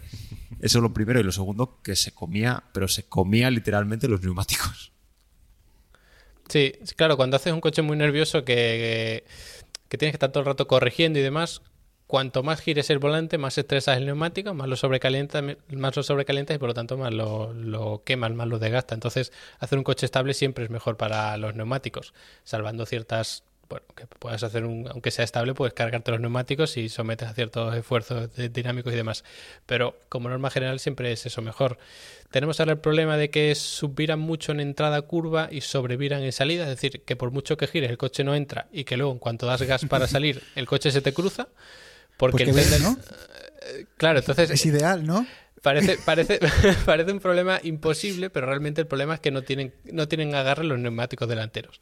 O si tú tienes carga en, lo- en los neumáticos delanteros, consigues que agarren, solucionas los dos problemas. Porque en entrada curva el coche va a girar, porque los neumáticos que, que giran, lógicamente, son los delanteros. Y luego al salir, cuando tú desgas, que es tracción trasera, es decir, empuja el tren trasero, el tren delantero, si agarra, va a seguir al tren trasero y no vas a tener ese problema. Entonces, ¿Dónde está el- aquí la cuestión? Pues que si pones un alerón que no genera carga, que además está levantadísimo, pues es muy complicado controlar eso. Tienes que jugar con las suspensiones y las suspensiones pues también tienen su, su limitación. Eh, por cierto, y hablando de, de curvas y, y tal, eh, me gustaría también hacerte una pregunta porque el, el Red Bull de Pérez fue, sí, porque el, de- el de, mm, ay, no me sale, el de Verstappen se quedó, se quedó parado en medio, en mitad de, de una recta. El de Pérez se quedó parado en la primera curva, pero lo que me llamó la atención es que, o sea, yo, yo entiendo que si yo voy con mi coche, deja de funcionar el coche, pues el coche se va. Si estoy en medio de una curva, pues yo sigo en la curva y cuando acabo la curva me, me pongo a un lado de la carretera y paro el coche. Pero él trompeó porque cuando se le apagó la potencia. Porque son tracción trasera. Entonces cuando se bloquea el, el sistema de tracción, el motor, o sea, el motor pues, va conectado como, como, entre comillas, cualquier coche, al, al embrague, caja de cambios, diferenciales, las ruedas. Si se te bloquea el tren de la transmisión, lo que pasa es que en tu coche de calle lo que va a pasar es que las ruedas delanteras te patinen, te vayas largo hacia adelante, pero con un Fórmula 1 que está girando, lo que va a pasar es que se te bloquea el tren trasero. Entonces, si tú estás entrando en curva y se te bloquea el tren trasero, el tren delantero se queda donde está y el tren trasero se desliza hacia adelante. Por lo tanto, el coche gira sobre sí mismo y se produce el, trompo. Si tienes un BMW, que suele ser tracción trasera, lo mejor también te pasa. Pero es un poco como tirar de freno de mano. Cuando tú frenas con tu coche, frenas sobre todo de la parte delantera. Cuando tiras de freno de mano, frena también la parte trasera y por eso el coche se te, se te cruza. Con tu coche de calle, si frenas a fondo y se te llegan a bloquear porque no tienes el sistema ABS, te vas largo, porque se bloquea el tren delantero y el trasero no. ¿Quién va a ganar el campeonato del mundo? A ver. Mm, Es que tengo aquí unos euros, tengo unos euros que meter en, en apuestas y, y, bueno, ¿para qué me voy a complicar? Te lo pregunto a ti y a ya ver, está. Con, con la cabeza, y un poquito corazón, diría que Leclerc. Con corazón y un poquito cabeza, diría que Carlos Sainz. O sea que de una forma o de otra eh, ves a, a Ferrari como, veo- como la, la gran candidata. Como equipo, sí apostaría por, por Ferrari. Que a lo mejor luego, bueno, eh, estadísticamente no es el equipo que más mejora a lo largo del año, pero tal y como están ahora, sí. Porque además Leclerc es un superpiloto. Lo que pasa es que es un superpiloto que te hace un tiempo que le saca medio segundo a todo el mundo, pero la siguiente se estrella. Y Carlos eso no lo hace. O sea, a lo mejor te saca dos décimas a todos, como mucho, pero nunca se estrella. Siempre te cumple. Entonces creo que tiene una dupla perfecta. Que luego en un campeonato individual de pilotos, pues una cosa puede brillar más que la otra, pero al final el que siempre queda primero o segundo es el que gana. Porque si tú una vez te quedas primero y otras no, no, no puntúas, no vas a ganar el mundial. Sin embargo, si cuando puedes ganar, ganas y cuando no puedes ganar, queda segundo, entonces sí te lo llevas. Por eso digo que Carlos puede ser claro candidato también. Pues eh, a ver, a ver si gana la, bueno, pues eso la, no sé, el, el talento, ¿no? Eh, descomunal de Leclerc o la, bueno, pues la continuidad, ¿no? El segundo, tercero, tercero, cuarto, un día ganó de, de Carlos. Eh, comentaba Arturo el tema de, de Red Bull. Si el campeonato se está tan ajustado como, bueno, pues como estuvo el año pasado, estos dos ceros, eh, tanto a nivel de escudería como a nivel de piloto, les va a costar un, huevo recuperarlo porque son muchos puntos con los que, ya tienes que recuperar eh, carrera a carrera, confiando de que tus rivales o bien hagan otro cero o que les eh, vas restando puntos, eh, dos puntos aquí tres puntos allá. Sí, además e- era una buena oportunidad porque Mercedes ahora mismo estaba un poquito más atrás y si mejoran más que el resto, más rápido y llegan ahí, la lucha es a tres, entonces ya es más complicado todavía.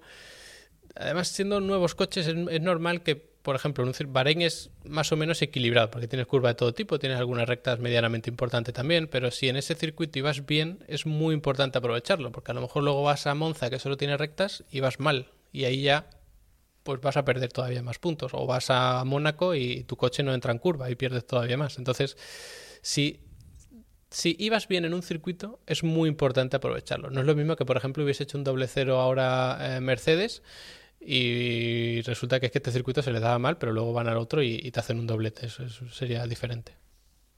nos has dicho quién va a ganar.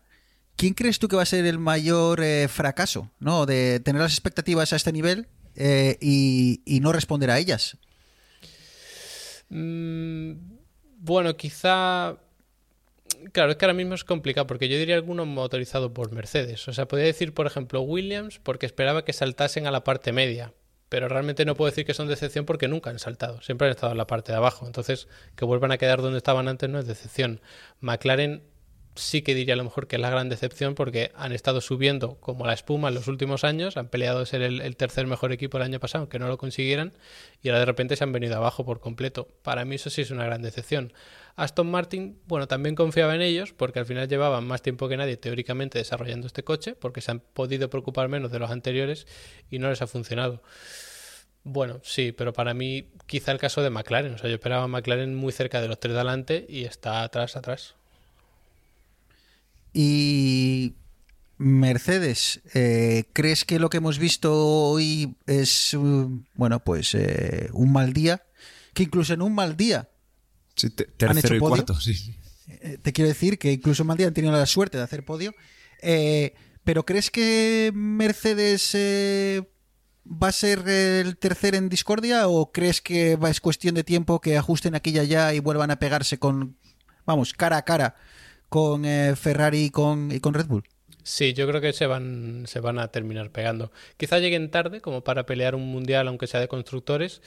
Incluso a lo mejor en Russell tampoco podemos esperar gran cosa, porque en, en Williams, bueno, era un poco como, como Leclerc, que de repente brillaba, a lo mejor no tanto como Leclerc, pero en otros grandes premios estaba completamente desaparecido. Y además ahora tiene un coche nuevo, entonces a lo mejor podemos esperar también esa irregularidad de estar muy bien unos días y desaparecido otros, y así es complicado ganar. Ahora mismo, para mí, sin duda, Ferrari es el que mejor alineación tiene de los dos pilotos. Y contra eso también es muy complicado. Lo que pasa es que, claro, Mercedes durante todos estos años, aunque el coche ahora sea diferente, durante todos estos años ha estado desarrollando una estructura de equipo espectacular. O sea, cuando algo falla, sabes a quién tienes que llamar, a quién tiene que solucionar el problema, a quién te va a proponer una solución diferente. Entonces eso hace que puedas aprender muy rápido de tus errores y a lo mejor, eh, aunque ahora no tengamos un parón de varias semanas, eh, a la semana siguiente volvemos a tener carrera, a lo mejor Mercedes ha aprendido. Incluso también falló con la estrategia, que puso un neumático duro que no le funcionó a nadie y estuvieron dando vueltas pues en terreno de nadie porque ese neumático no rendía, tampoco aguantaba lo suficiente, fue un desastre. Si corrigen errores para el siguiente Gran Premio, además aciertan con la estrategia, podemos ver que de repente están cerca, sí. Es que es una burrada con lo, con lo que restringido que están ahora los test. Yo alucino, es normal que muchos lleguen con los deberes a, a medias porque realmente lo que tienen de probar, el, el- o sea, decían el caso, por ejemplo, de, de Ricciardo, que, que además le pilló que tuvo, que tuvo coronavirus por el camino y que el pobre, es que no sé cuántas vueltas decían, pero había dado la mitad que su compañero y aún así que, que aunque puedas estar en todos los test, no puedes dar tampoco muchas, pero jope, encima como te pille algo de esto o te pille alguna, algún problema mecánico en alguno de los test que te haga perder varias horas en la sesión, es que la verdad es que tiene mérito todo lo que hacen porque tiene que estar como muy medido. Me imagino que, que la preparación de los, un test de cuatro horas, la preparación son eh, un mes pensando, tengo que probar esto, esto, esto, esto, esto, y si pasa esto, hago esto. O sea, tiene que estar medido al milímetro, imagino, ¿no? Claro, sí, además, por ejemplo, hay equipos mm, como Ferrari cada día te sacaban un suelo diferente. Pues ahora ponían aquí unos deflectores, ahora aquí un generador de vórtice, ahora tal, y era, era un- una locura. El problema, sí, McLaren, por ejemplo, tiene ese problema, que eh, ya no solo es que Ricciardo no dé vueltas, sino que todas esas vueltas se las metes a Norris. Entonces Norris tiene, el circuito de Bahrein ya se lo sabía de arriba abajo con el coche, cuando Ricciardo apenas ha podido, ha podido probar nada. Y luego tienes el, el eterno dilema de pruebo un alerón delantero y uno trasero y no me vale para nada a lo mejor porque saco unas conclusiones que no sé de dónde vienen, si del alerón trasero o del delantero, o primero pruebo uno, luego pruebo otro, luego pruebo los dos y ya me he quedado sin día de test. Pues siempre está un poco ahí el, el dilema y es un poco lo que se busca también. O sea, que hay un poco de caos y que de repente alguien apueste por algo y le salga bien. Sí, que primen más, digamos, las ideas así locas o, bueno, Claro. un poco en la planif- un poco de fortuna también al final, porque si tienes que probar tres cosas y solo tienes tiempo para tres cosas, tienes que probar cinco, pero al final eliges tres y muchas veces es, es suerte más que el dinero, porque bueno, ahora hay topes salariales, ¿no? Bueno, tope de gasto, de presupuesto, de hecho también si hay accidentes gordos, eh, peligra lo de tener nuevas piezas y eso, y eso estaban hablando. Sí, sí, el límite salarial, bueno, es un tema también polémico, porque, a ver, evidentemente Haas nunca va a competir con Mercedes, porque el presupuesto de Mercedes es el que es y el de Haas es, es el que es. Pero luego también es muy complicado saber realmente cuánto dinero se está gastando cada uno, porque a lo mejor Mercedes le dice a los que desarrollan el Mercedes clase C, le dicen, oye, pruébame esto ahí en el, en el banco a ver qué tal va.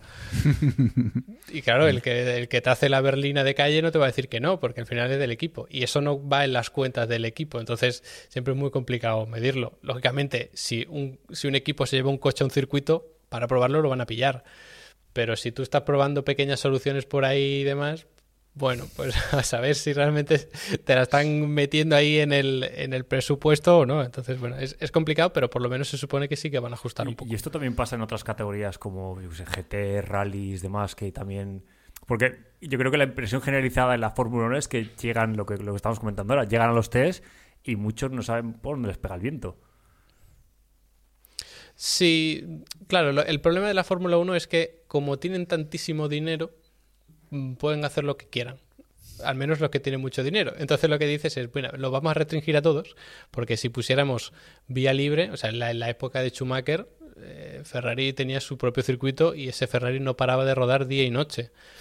Haas no tendría dinero para mantener a un piloto todo el día dando vueltas, los ingenieros analizando los datos, probando nuevas piezas, desarrollándolas. Entonces ibas a tener mucha diferencia. Eh, Ese es el problema eterno de la Fórmula 1, que tú puedes entrar a competir con una millonada, pero resulta que la millonada es un 10% de lo que invierte el que gana. Entonces, eso es un problema muy arraigado en la Fórmula 1 que en otras categorías pues no lo hay tanto, simplemente porque no hay presupuesto tan, tan desorbitado. Pues eh, yo ya solo quiero que me digas si voy a ver a Alonso, eh, no solo en el podio, porque ya en el podio lo hemos visto el año pasado, Eh, si tú crees que a carambolas del destino podremos ver al PIN, eh, pues, eh, o a Alonso en este caso, eh, pues eh, levantar el trofeo de, ganador.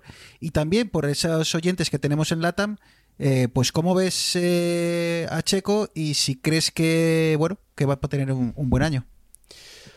Bueno, el caso de Alonso, sí. O sea, Ocon el año pasado ganó una carrera. Eh, si hubiese estado los papeles invertidos, podría haber sido Alonso. O sea, si tenemos un gran premio de Bakú, por ejemplo, que tiene muros por todas partes, que salen safety car todo el rato, ¿quién te dice que no puede ganar? Sí puede ganar. En un gran premio en el que todo vaya bien, que nadie tenga accidentes, no haya lluvia, no haya safety car, lo ve prácticamente imposible. O sea, llegar al rendimiento de un equipo top, eso es muy complicado.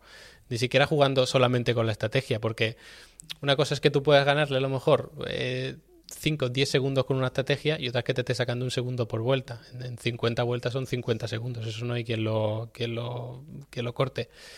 Checo Pérez, bueno, este año yo espero que vaya mejor, porque el año pasado, mm, no- bueno, nadie esperaba que estuviese a la altura de Verstappen, lógicamente, porque no, ese coche está hecho para Verstappen, es, es muy nervioso y Verstappen sabe exactamente lo que le pasa en cada momento.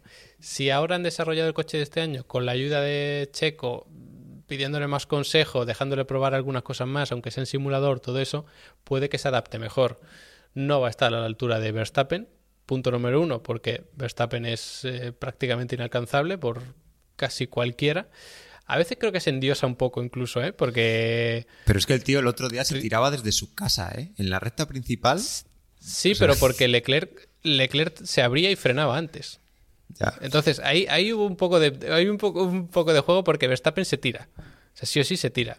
Y Leclerc, punto número uno, se lo conoce y punto número dos, quería que se tirase. Entonces le dejaba la puerta abierta para luego salir, tener el DRS y devolvérselo. Era como un poco la, jugada. Que te puede salir mal, porque si resulta que el otro sale rápido, ya, ya te has quedado sin jugada, ¿no? Pero eh, sí, pero por ejemplo, Ricciardo cuando estuvo en Red Bull, Hombre, se mimaba más a Verstappen, pero yo no diría que era muy superior a Ricciardo, ni siquiera que era superior, yo lo veía ahí ahí.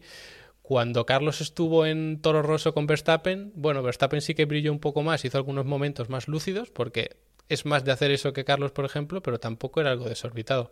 Lo que pasa es que hemos puesto a su lado a Gasly, recién llegado prácticamente de Alfa Tauri, y lo hemos subido. Hemos puesto a Albon, que tampoco conocía prácticamente la Fórmula 1 y mucho menos ese coche.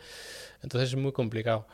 Checo Pérez, pues es un tío ya mucho más veterano que se debería ir adaptando poco a poco, pero o sea, si- sea, siendo o intentando ser objetivo, Checo Pérez tampoco ha sido nunca un piloto espectacular. O sea, Verstappen es rápido en clasificación, es rápido en carrera, es rápido en el, en el cuerpo a cuerpo, es muy bueno. A mí no me gusta su estilo porque me parece demasiado agresivo, incluso eh, a veces peligroso, pero en el cuerpo a cuerpo también es buenísimo. Checo Pérez en clasificación es normal, en ritmo de carrera es normal, en conservación de neumáticos es una estrella, en el cuerpo a cuerpo es una estrella, para mí mejor que Verstappen porque sabe mantener las distancias y, y cuándo apretar y cuándo no, pero no está al nivel de Verstappen en cuanto a tiempo puro por vuelta. ¿Puede ganar alguna carrera? Pues sí, seguramente, pero no puede competir con Verstappen, creo yo.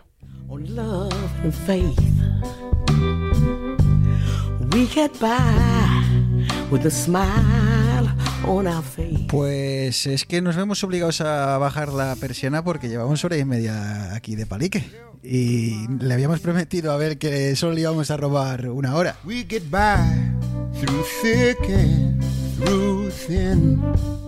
Pues eh, como siempre, Abel, eh, un placer. Eh, un placer de nuevo por tenerte con nosotros y, y nada, pues dicen que no hay dos y tres.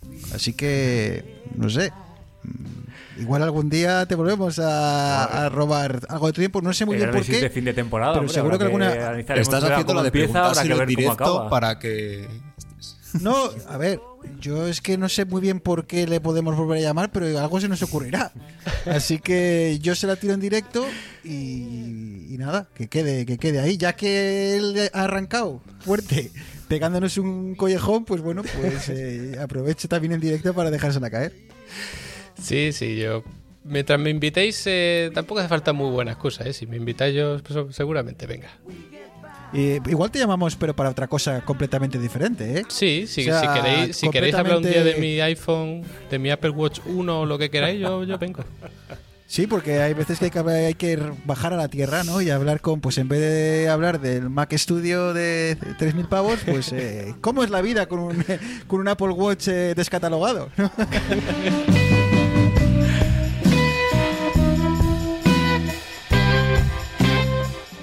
lo dicho, Abel, eh, recuérdanos, ¿cómo podemos encontrarte? Bueno, si, si, si alguien escribe abelcaro.com barra enlaces, ahí tengo enlaces a todos los sitios, a la academia, a las redes sociales, a YouTube, a todo eso. Así que yo creo que esa es la forma más, más fácil. Eh, y por supuesto, eh, añadiremos este enlace a las notas del programa. Como he dicho, voy a intentar añadir todos los eh, enlaces a los vídeos donde Abel pues explica en detalle. Vídeos de cuánto, Abel, 10, eh, 15 minutos más o menos. Sí, normalmente sí. Pues, pues todos estos conceptos, con, pues como digo, con más detalle, con gráficos, pues más detallado. Y, y nada, que, que un placer, Abel, y de alguna forma o de otra volverás por aquí, ¿vale? vale. Sí, para mí es un placer. Además, hoy con, con el equipo entero, que, que no nos falta nadie, que no como la otra vez. Así que encantado. We get by.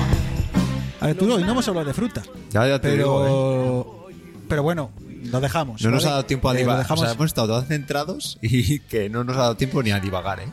Pero bien, bien. No, no, no. Así que bueno, además, eh, hora y media. Tampoco vamos a alargar esto mucho más, pero que por fruta no sea, ¿vale? Eso es, eso es. Sanísima. Un abrazo. Un abrazo, chicos. No matter how long I've come Eneas, que nos escuchamos, ¿vale? Dentro de 15 días, por aquí estaremos con más cacharros, más silicio y más eh, teclados. Aquí seguiremos. Un abrazo. Chao, chao. Y a los oyentes, como siempre, eh, muchísimas gracias por este llegar hasta aquí, aunque hoy tampoco tiene tanto mérito cuando tienes a un invitado como Abel. Así que bueno, eh, muchísimas gracias y, lo dicho, en 15 días estaremos de vuelta pues eh, con algún tema más que, que seguro que, que se nos ocurrirá y le preguntaremos a Arturo a ver si oh, por casualidad ha pasado por caja. Un abrazo, chao, chao.